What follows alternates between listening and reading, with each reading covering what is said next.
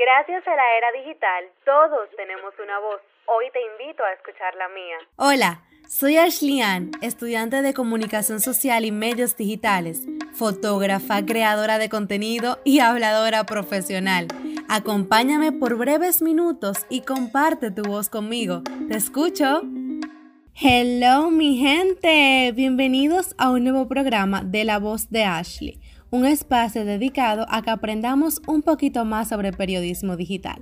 Yo estoy súper, súper emocionada porque este programa es especial. Este programa está dedicado a los ciberperiodistas que me escuchan, que son entusiastas e innovadores y que se atreven a probar cosas nuevas. Señores, todo, todo, todo en esta vida es intento y error.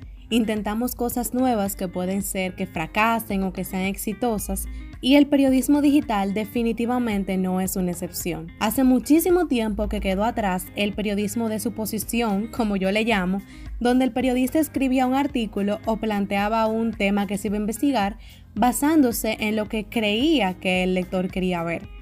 En la actualidad se está hablando de un periodismo más participativo, más inclusivo, donde el lector no forma parte solamente de la distribución de la información, sino que también participa en el proceso de creación, distribución e incluso investigación. Y en este nuevo escenario, el design thinking o pensamiento de diseño viene a facilitarnos un poquito más la vida.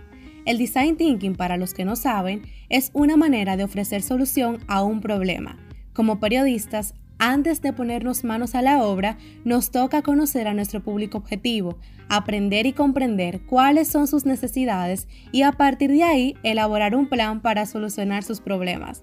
Como dice Mariana Santos de Chicas Poderosas, hoy en día no es el medio más grande el que gana el mercado, sino aquellos que puedan adaptarse mejor al entorno cambiante. Me parece que hay tanta razón en estas palabras. En esta digitalidad tan cambiante hay que moverse con ella, avanzar, evolucionar, presentar a nuestras audiencias lo que buscan de una forma creativa, original y empática. Y ya que menciono la empatía, te voy a mencionar los cinco pasos elementales del design thinking proporcionados por el Institute of Design at Stanford para que partiendo de ellos puedas empezar a darle forma a esa idea que tal vez tú tengas por ahí para iniciar tu proyecto periodístico independiente. ¿Estás listo? ¡Let's go! Debo decirte que son cinco pasos sencillísimos, se los voy a explicar brevemente. El primero es la empatía. Necesitamos observar, participar, involucrarnos con nuestra audiencia, conocer a nuestros usuarios y preocuparnos por sus vidas.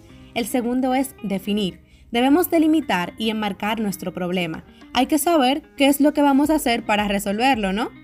El tercero es idear. En esta etapa se generan un montón de ideas y todas, todas son válidas. A partir de ahí debemos evaluarlas y analizar cuál idea va mejor con lo que ya investigamos.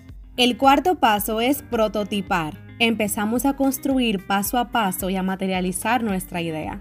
Y el último y quinto paso, evaluar probamos nuestra idea con la audiencia para tener una especie de feedback, de retroalimentación.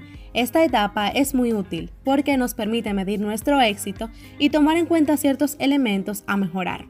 Eso fue todo por hoy chicos. Yo me despido, pero me quedo con muchísimas ganas de seguir aprendiendo sobre esta herramienta que puede sernos verdaderamente útil para emprender nuestros proyectos. Hasta la próxima.